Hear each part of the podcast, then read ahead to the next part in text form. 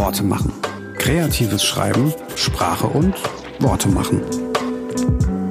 Ich möchte über Sprache sprechen an dieser Stelle und ein Freund von mir, Christoph heißt der, hat gesagt, du hast noch nie eine Radiomoderatorin ähm, interviewt.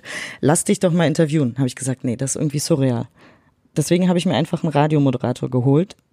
Chris Kruse ist ähm, auch Kameramann, Biertrinker und Rockmusikfan und Radiomoderator. Und deswegen sprechen wir jetzt darüber, was wir da eigentlich so machen, weil du machst ja exakt das gleiche wie ich.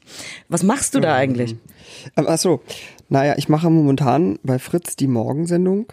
Das machst du ja auch, ne? Das ist dieses. Aber ich mache nicht bei Fritz die Morgensendung. Nee, du, du machst woanders. Ähm, und ja, das ist die Morgensendung. Da, wo immer alle fragen, echt, wann stehst du da auf? Und wann stehst du da auf? Um 3.30 Uhr. Ja. Augen auf bei der Berufswahl. Und was machst du dann? Also ähm, hast du alles vorbereitet von Redakteuren bekommen? Hast du Texte, hast du Papier, hast du Word-Dokumente? Wir plaudern heute, das ist so richtig interne Ausplaudern, ne? Das ist so richtig das, worüber man normalerweise eigentlich nicht redet. Aber es, huh. Ja, aber es interessiert wahrscheinlich auch. War sich uninteressant, ja. Naja, was wir danach machen ist, ähm, Nee, mir geht's ja um die Vorbereitung. Also um, ja. wie tust du das, was du tust? Ich versuche so wenig wie möglich vorzubereiten, was erstmal faul klingt und dagegen kämpft man dann auch immer, wenn es um Kollegen geht, die dann denken dann immer, man ist faul, aber ich versuche eigentlich fast nichts vorzubereiten. Also nehmen wir mal zum Beispiel sowas wie, man hat einen Kollegen da, ein Studiogespräch oder so. Dann sind die immer ganz entsetzt, weil ich eigentlich erst im Song vorher, das darf auch keiner jetzt eigentlich hören, im Song vorher das Dokument, was die ja für einen vorbereiten, aufmache und das so überfliege ähm, weil ich irgendwie denke, das muss ja auch so schnell funktionieren. Wenn ich jetzt fünf oder zehn Minuten brauche, um zu verstehen, worum es da geht, dann wird es on air auch nicht funktionieren. Also muss es ist natürlich schwierig, wenn man dann feststellt, dass es nicht klappt. Richtig, lustigerweise mache ich das exakt genauso, ja. bloß bei mega komplexen Net Netzthemen oder so, wo ich wirklich nicht so viel Ahnung von habe. Und dann denke ich so, wenn ich die Frage stelle, denke halt, ich bin dumm, aber ich habe es halt wirklich nicht verstanden. Ja, voll gut. Ich habe folgende Prämisse an dieses ganze Moderieren, weil, und das ist jetzt kein Kokettieren oder so, ich meine es wirklich immer ernst und ich sage irgendwie, ähm, das ist ja eigentlich kein richtiger Job. Das kann eigentlich wirklich jeder. Das kann wirklich jeder, was wir da machen. Klammer auf, ähm, die, die wenigsten haben das, dass sie ihre Scheu einfach abschalten können. Das ist die Hürde so, dass man jetzt, wenn so ein Mikrofon da ist, nicht irgendwie denkt, oh, das ist jetzt peinlich. Oder weiß, dass man sich halt zum Klops macht ja. at some point. Aber es ist jetzt nicht so, dass, ähm, dass man speziell irgendwie Handwerk lernen muss, sich eigentlich zu unterhalten, weil, jetzt kommt die zweite Klammer auf, ich finde, dass dieses Moderieren exakt eigentlich so funktioniert wie eine Kneipe. Und, und, oder so funktionieren muss. Das ist so das, was ich immer als Anspruch eigentlich habe. Man geht ja auch nicht in eine Kneipe und denkt darüber nach, ob man das gut kann, sich am Tresen jetzt mit dem neben sich zu unterhalten, sondern man macht das ja einfach. Das haben wir Menschen ja gelernt. Also toi toi toi, aber die meisten von uns haben es gelernt, dass wir uns miteinander unterhalten können und miteinander reden können. Da braucht man keine Vorbereitung. Man bereitet sich nicht darauf vor, in die Kneipe zu gehen. Man setzt sich nicht vorher eine Stunde hin und sagt, ach, was möchte ich heute besprechen in der Kneipe? Äh, wie möchte ich es angehen? Wie möchte ich es anmoderieren? Aber ja. Ich gebe ja Seminare unter anderem auch mhm. zum Moderieren, ja. Und erstens muss ich den psychologischen Teil äh, bedenken, wie du sagst, wenn man ein Mikro vor sich hat, redet man sofort anders. Ja. Jeder. So. Also muss man es doch lernen. Naja, man muss lernen, ähm, normal zu sein. Das klingt so ein bisschen blöde, aber das, da hast du völlig recht. Die meisten Menschen sind ja so. Ich hatte das zum Glück noch nie so richtig. Also ich habe irgendwie noch nie ich bin auch beim Radio durch Zufall eher gelandet, weil ich einfach viel rede und da mit der Band aufgetreten bin und die gesagt haben, du redest so viel, willst du das nicht auch mal hier beim Radio machen? Aber ich hatte es zum Glück nicht, dass ich wenn ein Mikro oder eine Kamera angeht, dass ich dann irgendwie anfange darüber nachzudenken, wie wirke ich jetzt oder so. Das okay, ist, es hat nicht jeder, fast jeder. Ja, das ist mir zum Glück egal. Das hat mit, weiß ich nicht, womit das zu tun hat, aber das ist ja, das ist eine gute Voraussetzung dafür. Und deswegen ist es aber so, dass ich finde, dass genau das ist der Zustand, den man erreichen muss. Und deswegen ist auch Vorbereitung eigentlich kontraproduktiv, weil eben Vorbereitung, äh, also am Ende des Tages geht es ja darum, dass sich zwei Menschen im Radio unterhalten, zwei oder drei. So, die reden miteinander. Und ich glaube, dass man nur was mitnimmt, wenn die sich normal unterhalten. wenn die sich unnatürlich unterhalten, dann können die so intelligent und tolle Gespräche führen. Man wird nicht so zuhören. Also ist das Wichtigste, dass man sich da normal unterhält. Und das kann eigentlich jeder von uns. Aber, ich bin die schlimme Aber-Frau Ja, ja. jetzt die nächsten Minuten. Ähm, wenn ich mich mit einem Politiker über irgendwas Bestimmtes unterhalte und ich habe jetzt halt zufällig keinen Artikel gelesen, dann bereite ich mich schon vor und lese mir ein, zwei Artikel durch, damit ich auch schlaue Fragen stellen kann. Weil ansonsten mich so, ah echt? Ah echt? Ja, das stimmt. Das ist ja nochmal ein anderer Fall, wenn man jetzt, also jetzt hatten wir eben, hatten wir mit einem Kollegen, ne, das ist der eine Fall. Und der andere Fall ist natürlich, wenn man jemanden interviewt und da, es stimmt auf jeden Fall, also wenn wir jetzt über Vorbereitung reden, dass es immer hilft, äh, sich mit dem Thema zu beschäftigen. Aha. Ja. Äh, Und, und da lese ich, äh, also auf jeden Fall schon. Es geht mir aber e- ehrlich gesagt oft eher noch bei Bands so, dass mir das total hilft. Also ich überlege mir dann jetzt keine Fragen oder schreibe mir da irgendwie auf, wie ich die anmoderiere und so weiter, aber ich mag es dann natürlich voll, alles über die Band zu erfahren vorher, bevor wir das Interview machen. Das mag ich voll und das hilft mir total. So dass ich dann auch da wieder aber das Gefühl habe, ich kenne die. Also so, wenn ich jetzt mich auf, ist eher bei Künstlern so, aber eher nee, bei Politikern auch so, dass ich eigentlich, ähm, also nehmen wir mal zum Beispiel jemand wie Sarah Wagenknecht oder so, ne? Wenn wenn man ein Interview mit der hat und so weiter, dann gucke ich jetzt nicht unbedingt ähm, inhaltlich, wie genau begründet sie aktuell in der Flüchtlingsdebatte ihre Position. Ich glaube, das können wir relativ wahrscheinlich mittlerweile, wir machen das ja ein bisschen länger schon, dass man das so überfliegt, man verfolgt die aktuelle und dann weiß man das ungefähr. Aber was ich liebe und was mir voll für ein Interview hilft, ist, ähm, dann darüber zu lesen, okay, wie ist sie eigentlich groß geworden, ähm, mit wem ist sie zusammen. Aber das machst du for your own pleasure. Also du fragst mir dann nicht Nee, irgendwie. das frage ich da nicht, aber das hilft mir total, äh, schneller eine Ebene mit ihr zu finden, dass man ähm, eben dann doch wieder eigentlich die Kneipensituation hat so.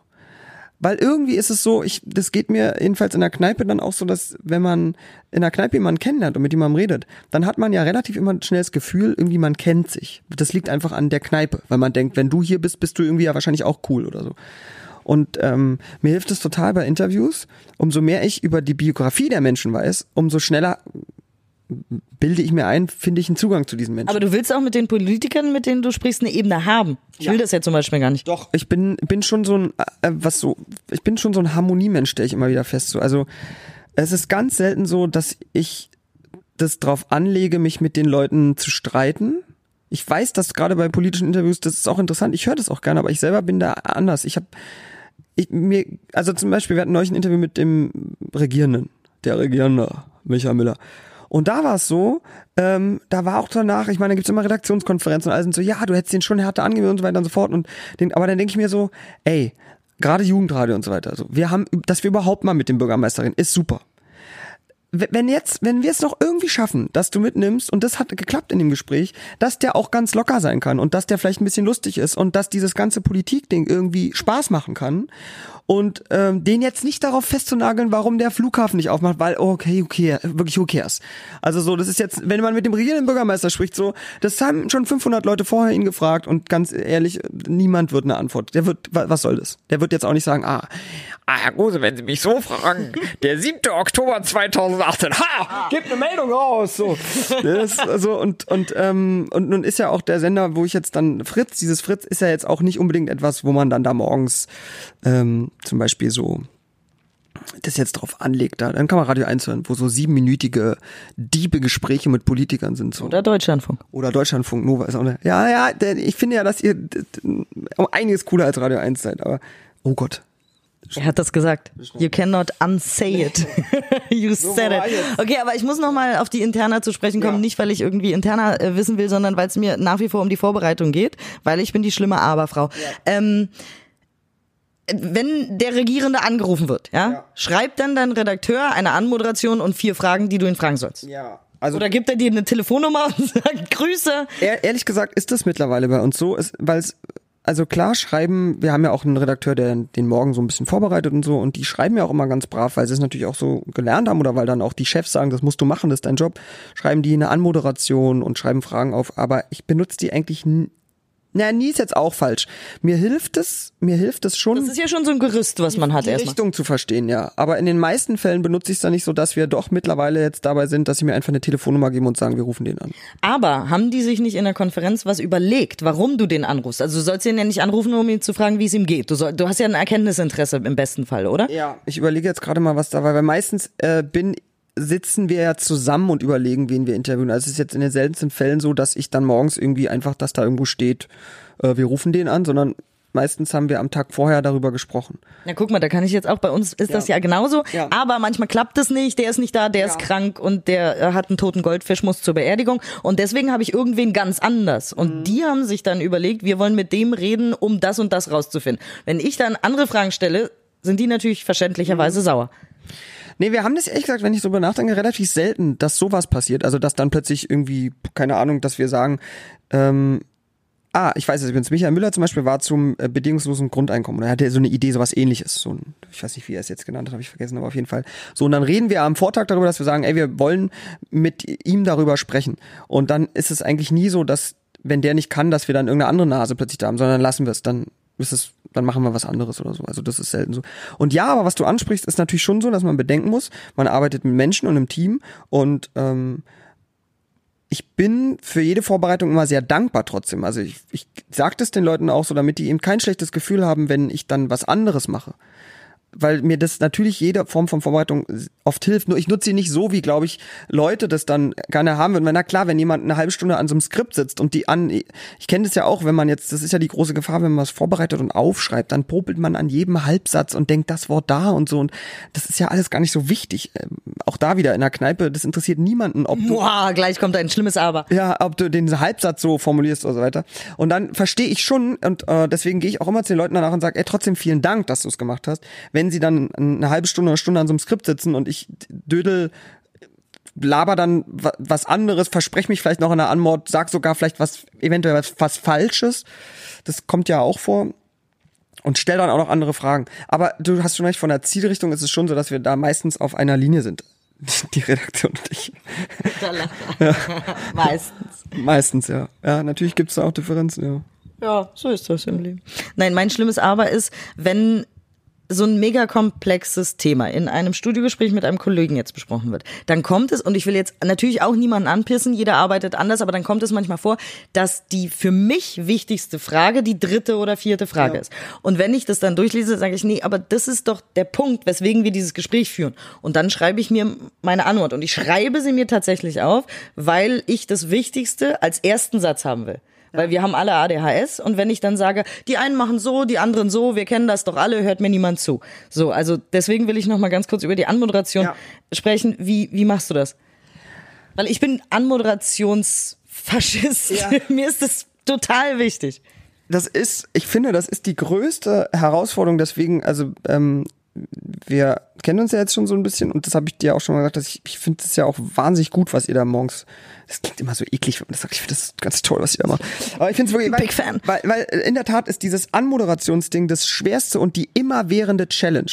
Also ich finde, das ist wirklich das so dieses so ist präzise und meine äh, mein Anspruch ist es auch, das hinzukriegen. Nur ich habe halt für mich gemerkt, dass also ich schreibe mir auch manchmal Anmoderationen, zum Beispiel, wenn es ganz ernste Themen sind. Weiß ich, wenn man jetzt über, man spricht über ähm, äh, den Holocaust oder man spricht über Flüchtlingslager in Italien. irgendwas, da ist was Schlimmes passiert, Menschen sind ums Leben gekommen, so dann, das sind so Fälle, wo ich mir auf jeden Fall eine Anmoderation schreibe, weil es darauf ankommt, dass man da wirklich äh, zum einen präzise ist, zum anderen nicht irgendwas Dummes sagt. Also die, ich sage schon oft sehr viele dumme Sachen auch, weil ich Spaß daran habe, aber das sind dann Fälle, wo ich auf jeden Fall mir was aufschreibe. Oder auch bei wichtigen Interviews, gar keine Frage. Oder zum Beispiel auch bei ähm, englischsprachigen Interviews, das, da schreibe ich auch oft die Fragen auf, weil ich dann obwohl mal so mal so, wenn ich äh, Künstler, wenn ich die, wenn ich die im Studio habe, schreibe ich mir eigentlich wieder nichts dann auf, weil dann oft der Spaß daraus entsteht, dass man halt deutsch ist und Sachen verkackt und so. Das, das ist eine schöne Ebene. Aber wenn die am Telefon oder so sind, dann schreibe ich mir auch Sachen vor. Was war die Frage schon? Jetzt habe ich An Anmoderation, schreiben. Ah, ja. weil, weil ich bin, wie gesagt, mit Anmoderation, das ist meine Religion, ich habe einen Anmoderationsschrein und so Sachen. Ja. Ich weiß nicht, wie ich das ausdrücken soll, weil ich finde es total wichtig, dass die Anmoderation funktioniert, gut ist und sofort auf den Punkt kommt. Irgendwie habe ich so eine perverse Challenge, aber dass ich immer denke, ich will es trotzdem einfach so machen. Weil es noch diese Ebene gibt, wenn wir über Anmoderation vorbereiten und, und auf den Punkt bringen, dann sprechen wir ja auf inhaltlicher Ebene. Ich bin aber ganz überzeugt davon und großer Fan, dass selbst wenn die Anmoderation innerlich scheiße ist, wenn ich es hinkriege, eine Stimmung, dass das da eine Stimmung ist, wo man denkt, ich irgendwie mag ich das, was die da machen oder ich mag den oder so weiter, dass dann wiederum fast scheißegal ist, was die ersten drei, vier Sätze waren.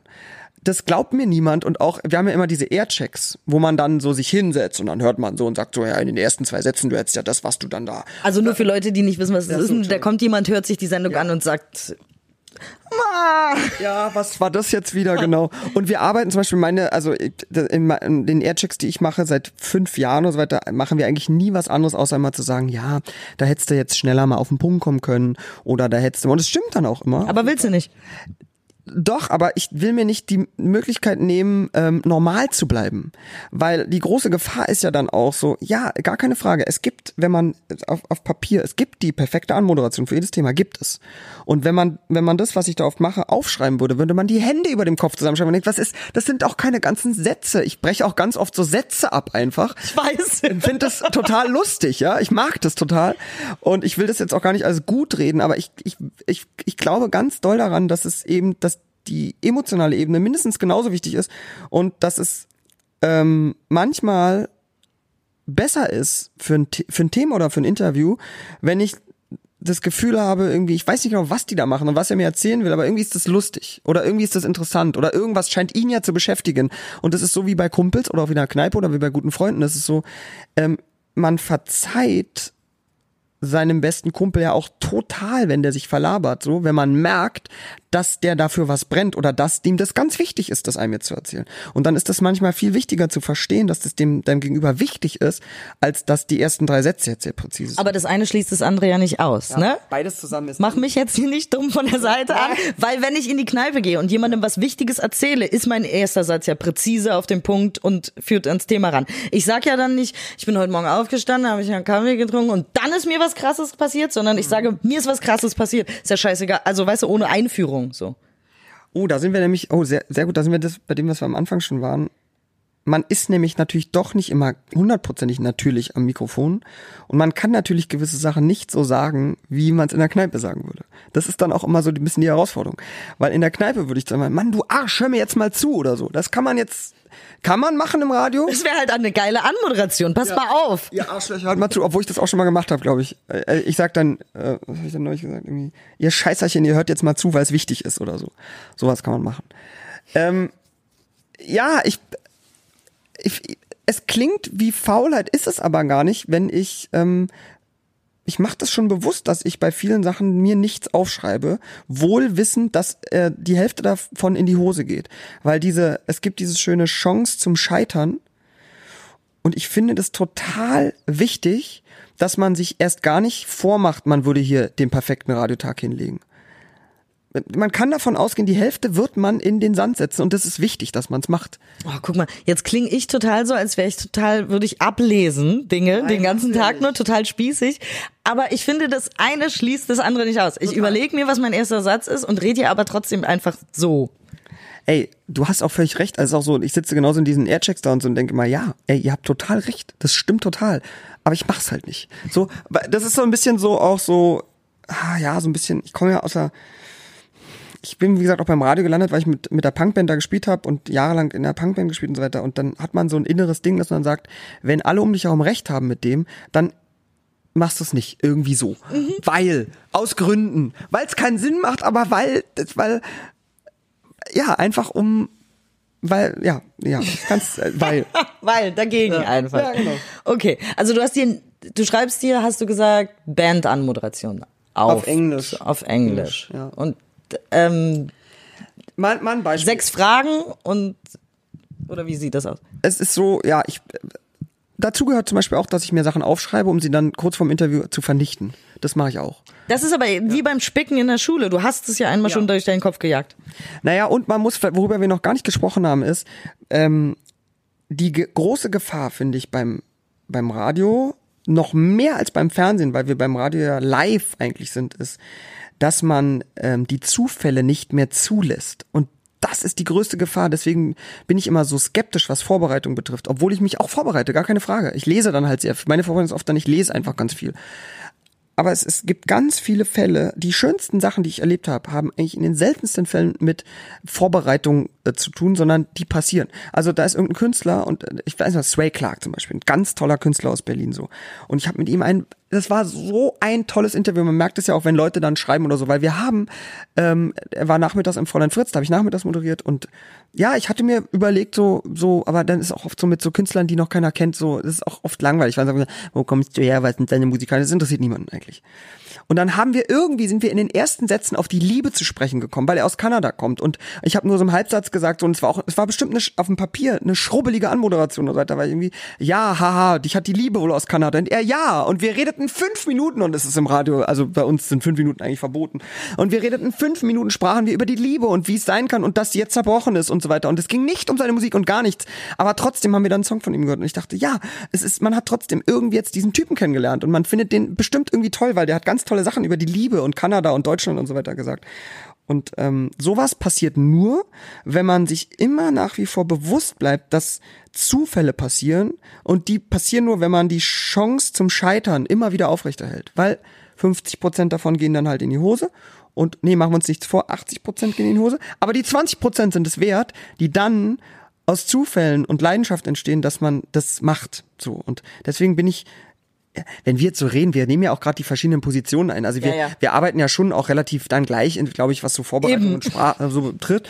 Aber ich mache jetzt ja, Ist ja jetzt nicht so, dass ich denke, ich weiß nicht, was du sagst, Ja. weil ich lese immer alles ab. ja, so. das ist ja, also wir, wir arbeiten ja schon relativ gleich dann doch auch, aber gerade in so einem Gespräch über Vorbereitung rede ich natürlich lieber mehr gerne über Zufälle und über die Chance zum Scheitern, weil das total wichtig ist. Absolut, aber ich, ich muss immer äh, Menschen sagen, die vielleicht 19, 20, 21 sind und gerade anfangen, das kann man dann irgendwann machen. Aber wenn man anfängt, sollte man sich vielleicht doch eine Birne machen, bevor man losläuft, wo man hin will und warum man überhaupt dahin geht. Ähm, beim Fernsehen ist es ganz anders. Ja, beim Fernsehen gibt's also äh, gi- gibt es das Fernsehen, was ich bisher erlebt habe, da gibt es nur die theoretische Möglichkeit auf Zufall. Praktisch arbeiten 40 Redakteure daran, dass der Zufall getötet wird. also Wa- Was hast du im Fernsehen gemacht? ähm, verschiedene Sachen. Das hat alles damit angefangen von von vor, vor was ist jetzt 2018? Oh Gott, bitte nicht das machen. Irgendwann hat er mal Folgendes gemacht. Da haben wir durch Zufall eine Fernsehsendung. Ich habe gleich angefangen mit einer eigenen Fernsehsendung, weil die so verzweifelt beim RBB waren, weil die Quote so mies war, was sich bis jetzt übrigens nicht verändert hat, aber ähm, dass sie gesagt haben, ihr macht doch da irgendwas auf YouTube, wollt ihr das mal im Fernsehen machen? Und dann haben, da interessanterweise haben wir den Zufall wieder zugelassen. Aber das war auch eine Blase, die sich nur für sechs Folgen aufgetan hat. Das ist kein klassisches Fernsehen gewesen im eigentlichen Sinne. war, Aber du machst auch andere Sachen im klassischen Fernsehen, wo der Zufall getötet wird. da wird der Zufall getötet. Also das ist so, dass man dann ähm, äh, Skripte, also auf Wortebene wirklich über, wenn wir über Anmoderation gesprochen haben, so auf Skript auf Was genau machst du Reportern? Nee, so bei, gerade machen wir zum Beispiel so eher so Beiträge, Einspieler für verschiedene Sendungen und da ist es ja so, das fängt ja schon bei dem, das skriptet man ja alles. Also man schreibt ja, das ist ja absurd beim Fernsehen eigentlich, man sch- schreibt ja vorher schon, was man von dem Protagonisten, den man dann treffen äh, wird, hören will und da sind ja dann auch, wenn man mit etablierten Teams zusammenarbeitet, sind da ja auch eifrige Redakteure beim Dreh dabei, die sagen, es ist wirklich so, es passiert immer so, kannst du das nochmal so in dem Satz sagen? So. Da, weil die beim Fernsehen ja wie Frettchen verständlicherweise auch, die haben ja nicht so viel Zeit. Da braucht man dann O-Ton, der geht 15 Sekunden. Da muss dann der Protagonist auch das sagen und das wird dem dann auch notfalls gesagt. Und das hat auch nichts damit zu tun. Das ist jetzt auch gar nicht äh, in Richtung Lügenpresse oder da wird was gefaked, gar nicht. Man arbeitet einfach daran, dass das, was der Protagonist aussagt, dass er das in 15 Sekunden dann nochmal vor der Kamera so sagt. Weil so, guck mal, wie viel Zeit. Aber es geht ja auch nicht anders. geht nicht anders. Nee. Also es ist ja jetzt nicht ein Vorwurf, sondern es ist ja quasi systemimmanent. Das ist ja, Ja. ein Problem des. Genau. Es ist so, es, man kann es nur lösen und das ist, macht, machen sie beim Fernsehen relativ selten, indem man einfach Live-Sendungen macht. Dann geht sowas. Live-Sendungen, dann geht das. Aber das ist ja selten. Also du textest aber auch manchmal solche Fernsehskripte. Fernsehskripte, ja. Also wenn ich, wir machen zum Beispiel für äh, ein Verbrauchermagazin, Supermarkt heißt das, machen wir so Einspieler, die sind, das kommt auch nochmal da hinzu, die sind sehr technisch sehr anspruchsvoll. Also da muss jedes Wort vorher feststehen, weil ansonsten kann man es gar nicht drehen. Also es hat viel mit Greenscreen zu tun und Effekten und so. Und da, da, da skripte ich wirklich auf Wortebene. Also da ist jedes Wort liegt auf der Waagschale und ich habe auch wahnsinnig, nennen wir es spannende, lange Telefonate mit Redakteuren auf Wortebene. Aber macht dir das Spaß oder findest du es anstrengend? Das macht mir komischerweise sehr viel Spaß, weil wir uns da sehr ausprobieren können. Also da, da geht's da wirklich auch um, das ist so, ich bin Star Wars-Fan und so und dann das Greenscreen und das macht sehr viel Spaß, sich das auszudenken, was dann da passiert in diesen Beiträgen. Das ist wirklich sehr viel, da fliegt was rein, ich reite auf irgendwas, ich, die Sonne geht auf, unter, ich, ich schnipse irgendwie, hab plötzlich einen anderen Hut, also so eine Sachen. Und das muss dann aber auch wirklich, das muss feststehen, weil man kann das nicht drehen und danach sich, obwohl ja doch, es geht auch, aber es führt jetzt zu weit. Aber das stresst dich nicht, meine ich jetzt, da, dass da jedes Wort auf Punkt kommen muss. Nee, mich stresst zum Glück relativ wenig sowieso in dieser, weil das ist alles, d- das werdet ihr in anderen Folgen hier wahrscheinlich auch schon mal besprochen haben, das ist so absurd alles, dass man das nicht ernst nehmen kann. Also das hat ja nichts mit es Und das meint er gar nicht böse übrigens. Nee, das hat ja nichts mit, nee, das ist so, es ist, Er will jetzt niemanden dissen. Nein, das ist wie in einer Sitcom arbeiten, finde ich so. Das ist alles so, wer den Film Kein Pardon kennt, ist glaube ich von, es ist exakt so. Es ist einfach exakt so, wie Harpe Kerkeling vor 30 Jahren schon versucht hat, den öffentlichen Rundfunk abzubilden. Genau so ist es und das ist lustig. Das macht Spaß. Man darf sich da nicht, man darf es einfach nicht ernst nehmen. Ich will an dieser Stelle noch mal ganz kurz zum Schluss über die Abmord sprechen. Ja. Die ist ja auch immer gefährlich. Ich schreibe mir nie eine Abmord auf, weil ich ja nach, also nach einem Interview erst Dinge zusammenfasse. Und das kann übelst in die Hose gehen. Total. Ich schreibe mir interessanterweise auch manchmal Abmoderation bei politischen Themen auf, weil äh, ich das wahnsinnig schnell verkacke. Also Ja, das ist total gefährlich. Man kann, ich habe auch, ich habe auch schon ga- ganz neulich wieder ganz schlimme, peinliche Sachen gemacht. Ich hatte ein Gespräch mit einem äh, Reporter, der schwul ist. Das spielt insofern eine Rolle, dass er immer diese äh, Themen auch macht, Homosexualität und ähm, Diskriminierung von Homosexuellen. Und wir hatten ein Studiogespräch über die Diskriminierung von Homosexuellen in Russland, jetzt im Zuge der Weltmeisterschaft, die da anstehen so. Und in meiner Unfähigkeit, ich habe dann bei so Themen, die, die mich auch bewegen, habe ich oft so eine Unfähigkeit, dann so nüchtern in zwei Sätzen das abzuschließen. Und dann hänge ich in der Anmoderation so, ich hänge dann so ganz peinlich in der Luft und, und ver, verschwurbel so Sätze und versuche dann irgendwie noch mit, dass das ja auch nicht gut ist, dass in Russland schwule Homosexuelle diskriminiert werden soll und ver, verkacke da was. Musik. Und sage dann irgendwie so, und oh, wollen wir jetzt einen Kaffee trinken gehen? Und, und zerstöre damit dieses ganze ernste, wichtige Gespräch. Man denkt so, dieser Idiot, warum fragt er den jetzt on, ob wir einen Kaffee oder Und deswegen ist es gut, Abmoderation. Ähm, manchmal vergisst man es ja auch, geht dir das auch so? Manchmal merke ich so im Gespräch, oh scheiße, da ist ja noch diese Abmoderation jetzt und und hasse das dann, weil ich mich nicht mehr aufs Gespräch konzentrieren kann, weil ich dann schon darüber nachdenke, wie ich die Abmoderation, das hasse ich total, wenn mir das passiert. Ähm, Aber ich habe lustigerweise den Thrill, von dem die, du eben gesprochen hast, habe ich bei den Abmoderationen, weil ich weiß, ich kann es hart verkacken. Ich will's aber richtig geil machen, weil ich bin großer Fan von Dankeschön XY, wir haben da und darüber gesprochen, kurze Zusammenfassung und dann noch einen dummen Spruch von mir. Ja. Huh. Musik, ohne viel Aufhebens. Und wenn das auf dem Punkt ist, ne, dann ist geil. Ja, mir fällt gerade auf, es ist immer so peinlich, wenn wir jetzt so darüber sprechen, dass es ja dann doch schon ein Handwerk ist, was wir da machen. Ich ver Ja, das sage ich ja die ganze Zeit. verdränge es und verneine es immer, aber ja, ist das eine hohe Kunst und ist es ein tolles Gefühl, das entweder zu machen oder auch zu hören. Ich höre ja wirklich äh, eure Frühsendung ganz oft, weil das ein Genuss ist, äh, mal Leuten zuzuhören, die es wirklich können. nee, wirklich, also so eine gute Abmoderation auf den Punkt mit so einem, ich finde es auch wie so bei so Bam, wenn man so So eine Essenz. Wir Ein haben Satz. darüber gesprochen und das Ja. ist krass, weil, bam. oder auch bei Politikern oder so, es ist ja schon so, na klar geht's darum, dass die einem nicht weggaloppieren und wenn sie einem dann weggaloppieren, dann im letzten Satz sie nochmal zu nailen und zu sagen, so, aber weil, bam, und dann aber auch Mikro zu Abmoderation, bam, Musik, ist schon eine sehr hohe Kunst. Passiert mir selten, aber wenn es passiert, freue ich mich darüber. Also der Appell, ne, wenn bevor ihr loslauft, guckt, wie ihr da wieder rauskommt. Wir machen das nämlich nicht.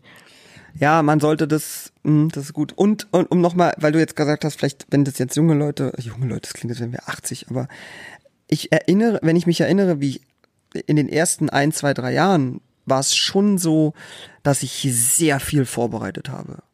Ist auch in den seltensten Fällen Danke dafür. Ja. Aber es ist natürlich schon so, gerade morgens merke ich das jetzt, ähm, man verneint immer, wie viel also ich verneine das dann oft, wie viel ähm, man dann doch schon da gelernt hat in diesem Sender, aber ich habe da schon sehr viel von anderen Leuten einfach, auch von anderen Menschen gelernt.